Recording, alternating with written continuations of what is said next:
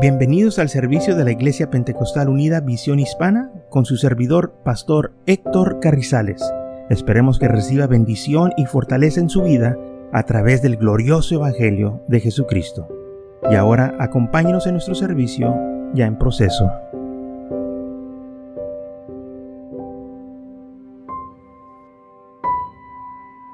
Muy bien, dice así en Efesios 4, empezando el versículo 11.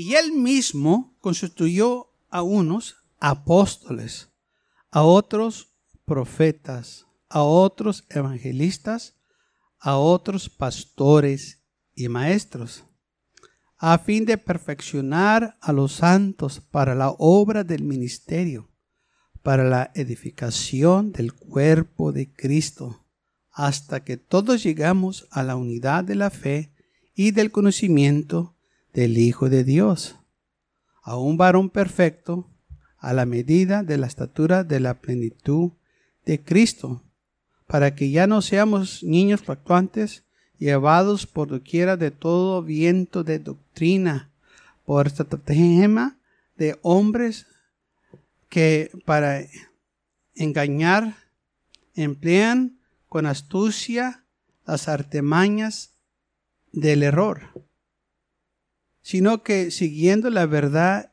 en amor, crezcamos en todo en aquel que es la cabeza, esto es Cristo, de quien todo el cuerpo, bien concentrado y unido entre sí por todas las coyunturas que se ayudan mutuamente, según la actividad propia de cada miembro, recibe su crecimiento para ir edificándonos en amor.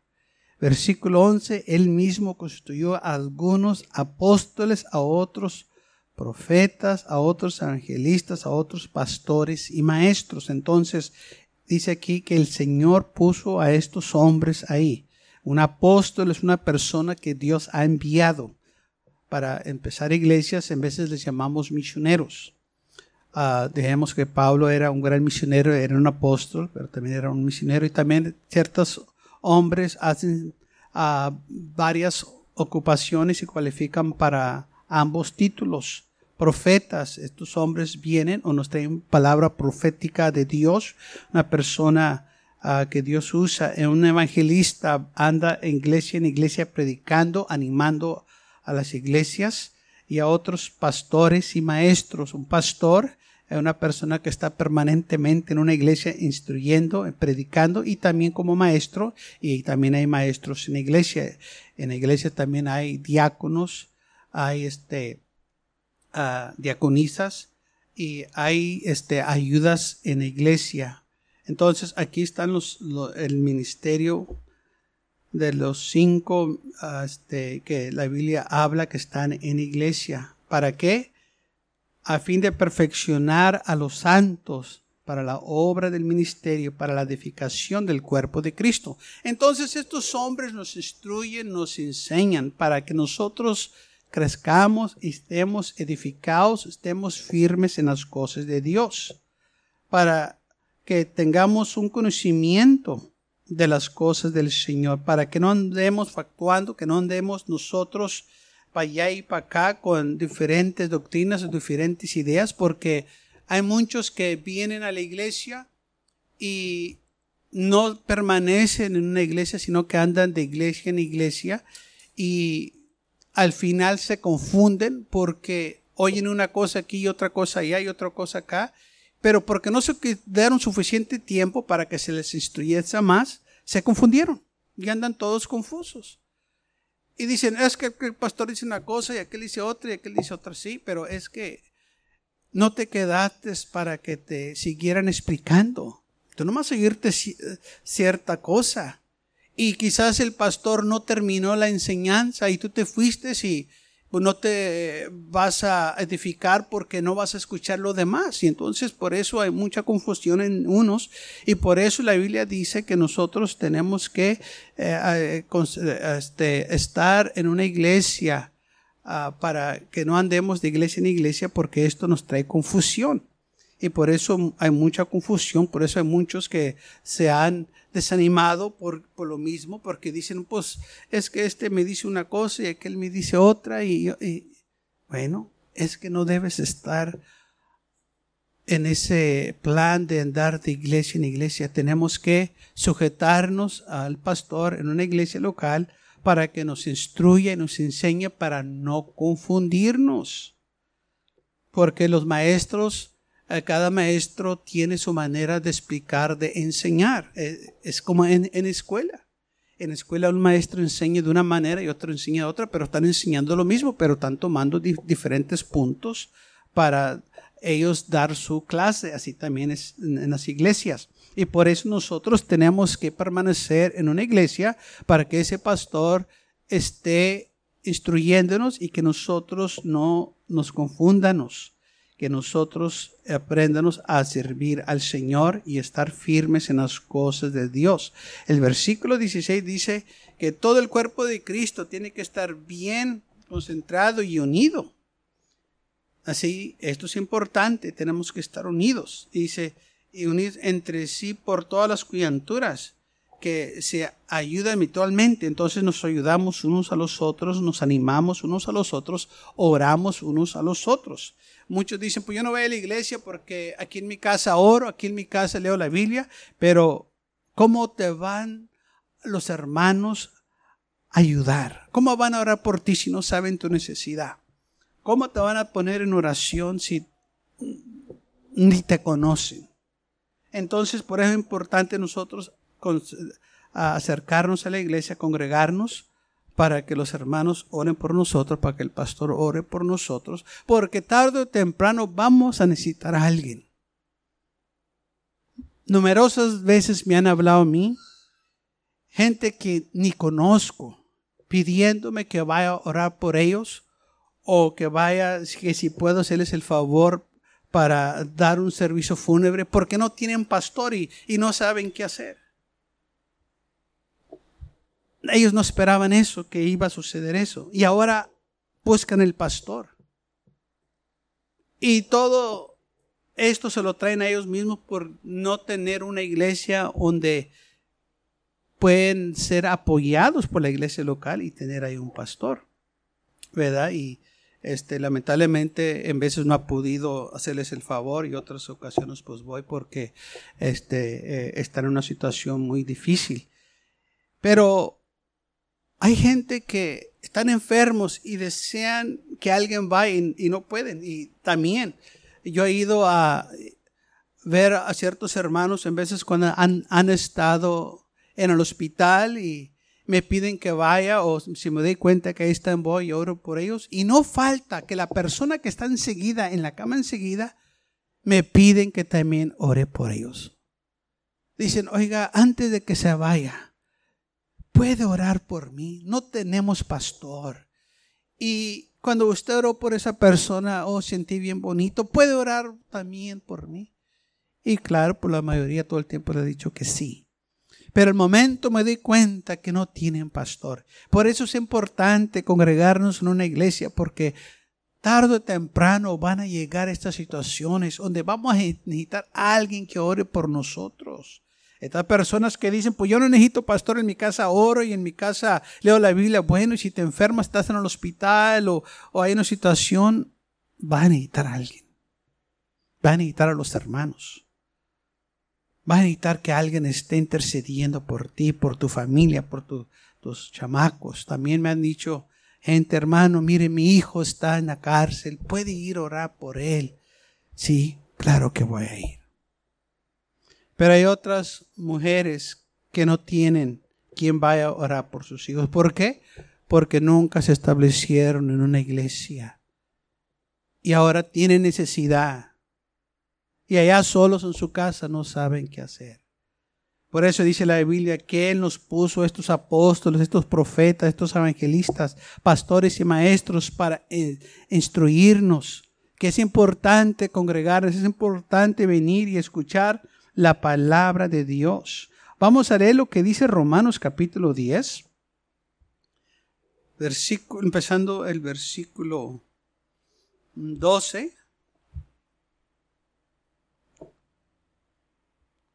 Dice, porque no hay diferencia entre judío y griego. Pues el mismo que es Señor de todos es rico para con todos los que le invoquen. Porque todo aquel que invocare el nombre del Señor será salvo. ¿Cómo pues invocarán a quien el cual no han creído? ¿Y cómo creerán en aquel de quien no han oído? ¿Y cómo oirán sin haberles quien les predique? ¿Cómo predicarán si no fuesen enviados? Como está escrito, cuán hermosos son los pies de los que anuncian la paz, de los que anuncian buenas nuevas. Mas no todos obedecieron el Evangelio. Pues Isaías dice, Señor, quien ha creído nuestro anuncio. Así que la fe es por oír y oír por la palabra de Dios. Pero digo, no han oído, antes bien por toda la tierra ha salido la voz de ellos, y hasta los fines de la tierra su palabra. Ahora, fíjense lo que dice en el versículo 17. Así que la fe es por oír y oír la palabra de Dios. Que alguien nos esté predicando la palabra del Señor. Ahora también dice, ¿y cómo van a invocar a aquel que no creen? O sea que, ¿cómo la gente se va a salvar? ¿Cómo van a servir al Señor si no se les está predicando? ¿Cómo van a invocar al Señor si no lo conocen? Por eso dice el Señor, que Él envió estos hombres. Y dice, cuán hermosos son los pies los que anuncian las buenas nuevas, que anuncian la paz. Dice, pero no todos han obedecido este evangelio. Viene el hombre de Dios y empieza a predicar. Usted y yo necesitamos que se nos predique. ¿Y qué se nos predica? Se nos predica de las cosas que hemos hecho que nos van a traer condenación. También se nos predica del amor de Dios, de lo que Él hizo por nosotros en la cruz del Calvario.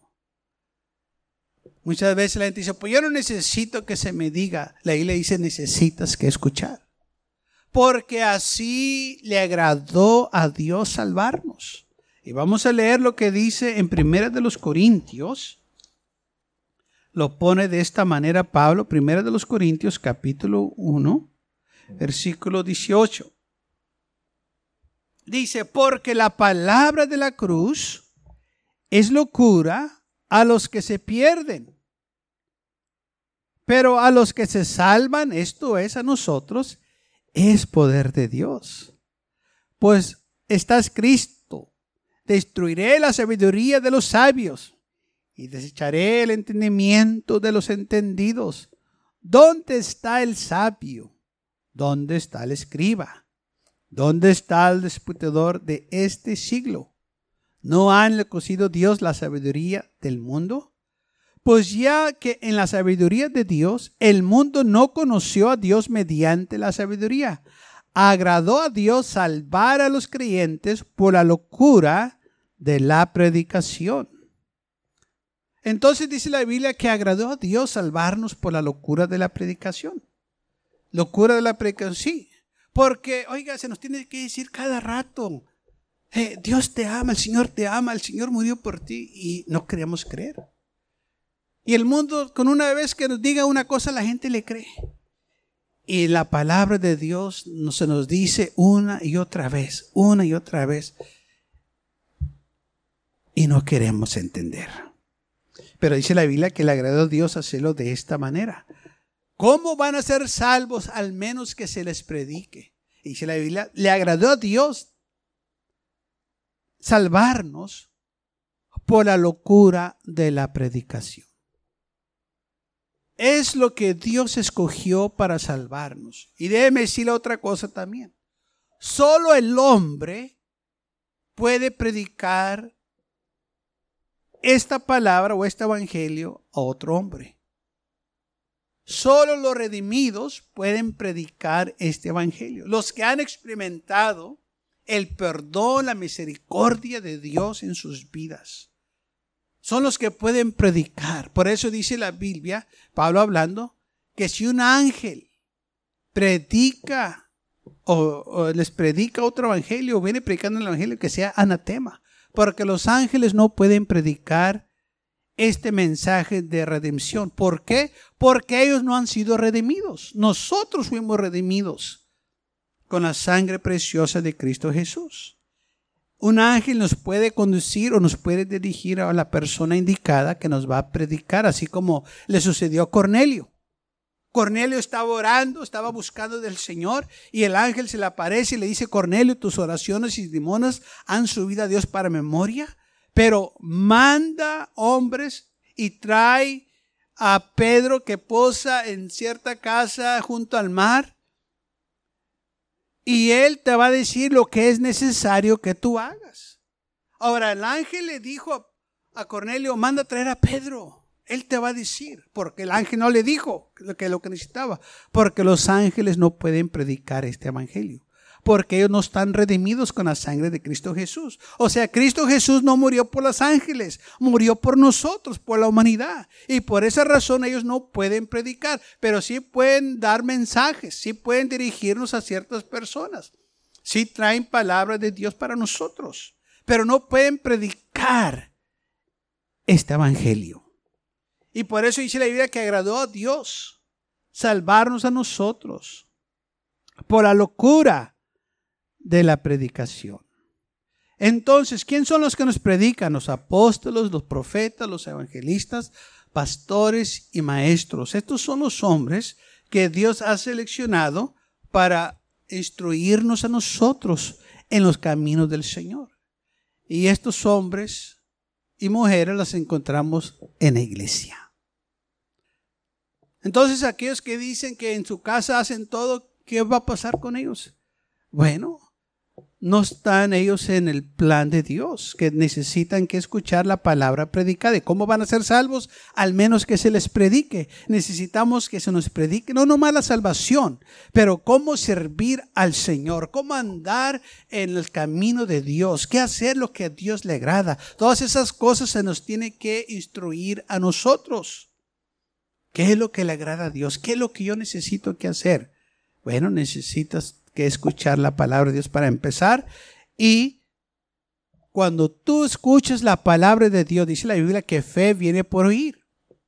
Y oyendo la palabra de Dios. Entonces, si va a haber fe en tu vida, es porque eh, necesitas la palabra de Dios o estás recibiendo la palabra de Dios. Aquellos que no tienen fe es porque no están escuchando la palabra, porque cuando se escucha la palabra, viene la fe.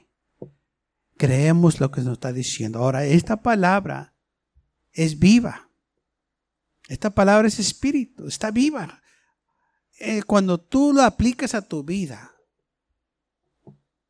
te va a cambiar, te va a transformar.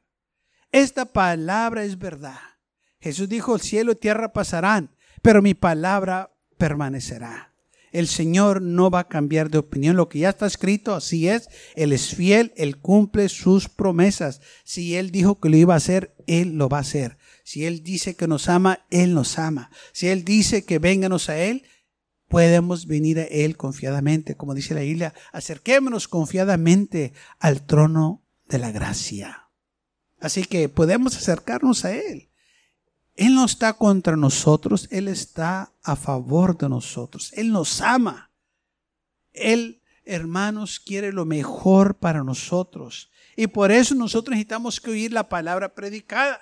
Porque hay muchos que dicen, Dios no me va a perdonar por todo lo que yo hice, o Dios está contra mí, y, y todo lo que yo hago me sale mal, es que tengo mala suerte. Eso es mentira del diablo. Tan solo escuchando la palabra de Dios, vas a ver un cambio en tu vida, algo, algo va a suceder, algo va a cambiar. Porque esta palabra es viva, es espíritu. No está muerta esta palabra. Por eso podemos nosotros confiar en Él. Nuestro Dios no es Dios de muertos, es Dios de vivos. Amén. Y entonces esto es muy importante. Si regresamos de nuevo a lo que dijo Romanos, de que así pues la fe es por oír y el oír por la palabra de Dios. Esta palabra dice, pero digo, no han oído, antes bien, por toda la tierra salió la voz de ellos, y hasta los fines de la tierra su palabra. Entonces, esta palabra se está predicando, está que el hombre la reciba. Se predica por radio, por televisión, por las iglesias, gente anda de casa en casa animando, o visitando, o invitando gente que se arrime a la iglesia. ¿Quién los mandó? Es el Dios que los manda. ¿Quién los escogió? Es el Señor que los escoge. Pablo dice que esto es el supremo llamamiento. Cuando él estaba hablando, dijo, persigo la meta del premio del supremo llamamiento en Cristo Jesús. Pablo dijo, yo voy a seguir adelante. Yo sigo hasta la meta. Y dice, porque hay un premio para mí de este supremo llamamiento que tengo. Ahora, ¿quién es el que es apóstol o es pastor o es maestro? Es el que Dios llama. El hombre no se escoge solo. Aquellos que se decidieron agarrar la carrera de ministro, bueno, ellos la agarraron, Dios, nos, Dios no lo llamó. Y porque Dios nos les llamó, no tienen la bendición de Dios. No van a tener éxito con lo que hacen. Se van a frustrar, se van a cansar y al final se van a dejar del ministerio. Porque no los llamó Dios. Esto es un llamado celestial. Si me pregunta mi pastor, ¿usted quiere ser pastor? No, hombre. Yo le decía al Señor que mandara a alguien más. Señor, manda a alguien. Él dijo, mm, mm". Así no trabaja. Yo selecciono. Y, bueno, me llamó a mí, pero yo no tenía planes. Yo nunca dije, yo quiero ser pastor. Nunca me, me cruzó la mente. Y hablando con otros pastores, amigos míos, les pregunté lo mismo. Oye, ¿ustedes quieren ser pastor? Ni queríamos, ni les cruzó. ¿Por qué? Porque Dios es el que llama. El hombre no. Hay unos que tienen buen talento de hablar, buen vocabulario. Y gente se les acerca y le dice, usted hará un buen ministro, un buen pastor, un buen evangelista. Y ellos se creen, ¿a poco de veras? Y empiezan. Pero Dios no te habló, Dios no te llamó para eso. Y lamentablemente hacen ese paso de de proclamarse ministros y andan predicando y se dan cuenta que no pueden. ¿Sabe por qué? Porque Dios no los llamó. Los llamó la gente. Por eso nosotros no podemos decir, yo quiero, no, Señor, que sea tu voluntad. ¿Cómo sabemos cuando el Señor nos llama? ¿Cuándo sabemos? ¿Cómo sabemos quién son los hombres de Dios? Bueno, cada ministro tiene su testimonio. Yo nomás puedo compartir lo mío y lo poquito que alguien más me ha dicho de ellos. Pero me acuerdo de, un hermano, el hermano Glass, hace muchos años que estaba hablando cómo Dios le habló a él, desde niño. Dice que cuando llegaron a la iglesia, cuando él estaba chamaco, llegaron a la iglesia y la iglesia estaba cerrada. Y los hermanos estaban afuera y el pastor no había llegado y alguien dijo, eh, no ha llegado el pastor y nadie tiene la llave de, la iglesia. Y él dijo, yo voy a traerla. Este, y dice que se fue corriendo para la casa, este, no sé si del pastor o de otro hermano, pero llegó y le dieron la llave. Y dice que él venía bien contento corriendo con la llave de la iglesia. Y dijo el Señor, tú vas a ser que va a tener la llave ahora. Dice, ahí el Señor me habló. Ahora, ¿qué hizo este muchacho? No hizo nada particular. No tenía gran talento, gran habilidad. Pero Dios vio en su corazón el deseo de trabajar. Él vio que él se preocupaba para que se predicara la palabra de Dios y que la iglesia no estuviera cerrada. Y él iba con la llave y dice, y en ese momento dice, el Señor me habló. Y desde entonces él se empezó a preparar. Ahora, como algo que me pasó a mí, el Señor estaba tratando conmigo, yo no sabía qué era, nomás ah, una vez estaba en un retiro espiritual y me acuerdo que salí del servicio y me senté en una banca y había una lagunita bien bonita delante de mí y llegó un hermano y este, el, hermano Durán y estábamos hablando y, y nomás le dije, hermano, ¿cómo sabes cuando Dios te está hablando? Y él me dijo, hermano, Tú nomás prepárate. Es todo lo que tienes que hacer.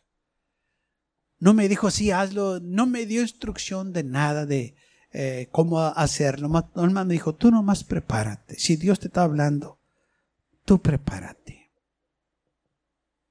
Porque pues yo, algo estaba este, en, en mi corazón, una, intranquilidad. Yo sabía que estaba pasando algo me vida, pero yo no sabía qué, si Dios me estaba hablando o qué es lo que debía de hacer. Y cuando le dije, ¿cómo sabes? ¿Cómo? Dice, tú nomás prepárate. Palabras sabias. ¿Cómo sabes si Dios te está hablando? Prepárate. Busca más de Dios. No permitas que alguien diga, si tú tienes el talento, tú tienes buen vocabulario, tú tienes la carisma. No, nada de eso. Tú nomás prepárate. Porque de acuerdo a Pablo, Pablo dice de esta manera, porque lo insensato de Dios es más sabio que los hombres, y lo débil de Dios es más fuerte que los hombres. Pues mirad, hermanos, vuestra vocación, que no sois muchos sabios según la carne, ni muchos poderosos, ni muchos nobles sino que lo necio del mundo escogió Dios para avergonzar a los sabios, y lo débil del mundo escogió Dios para avergonzar a lo fuerte, y lo vil del mundo y menospreciado escogió Dios, y lo que no es para desechar lo que es, al fin de que nadie se jacte en su presencia. O sea que Dios es el que escoge. Y fíjense a quién escoge. No escoge los mejores. Gracias a Dios por ellos. Sino que dice la Biblia que escoge lo vil, lo menospreciado, lo débil, para desechar a lo que es. O sea, Dios escoge lo débil. Escoge lo que el mundo le ama, lo menospreciado, lo que nadie quiere. Pero Dios lo escoge esto, dice, para que nadie se jacte en su presencia, para que nadie se gloree, que diga, Dios me usa a mí porque yo tengo gran talento. Oh, soy una persona bien educada, soy lo mejor. Por eso dice la isla que muchos de esos de estas personas no son escogidas, sino que lo débil, lo menospreciado, lo vil es lo que Dios escoge. Hombres y mujeres que Dios saca del mundo y los pone detrás de un púlpito, que empiecen a predicar su palabra. Hombres y mujeres que nunca se imaginaban que podían estar detrás de un púlpito, predicando el glorioso evangelio de Dios. Yo nunca me lo imaginaba. No me cruzó la mente. Pero Dios es el que llama y pone en el hombre ese deseo de estar en la voluntad de Dios. Y siente una inquietud que tiene que hacer algo. Ese es el llamado de Dios, el llamado supremo, porque no hay otra cosa más importante de ganar almas para el Señor Jesús, de salvar almas del, del infierno para que sean salvas. A eso vino el Señor, a salvarnos. No vino a hacernos ricos, no vino a darnos grandes cosas materiales o personales, sino que vino a buscar y a salvar lo que se había perdido. Esto es lo más importante. Porque cuando usted y yo moramos, no vamos a llevarnos nada de aquí. Así como llegamos, nos vamos a ir. Llegamos sin nada y nos vamos sin nada. Gracias por acompañarnos y lo esperamos en el próximo servicio. Para más información, visítenos en nuestra página web macallen.church. También le invitamos que nos visite nuestra iglesia que está ubicada en el 2418 Bowman Avenue con esquina calle 25 en McAllen, Texas 78501.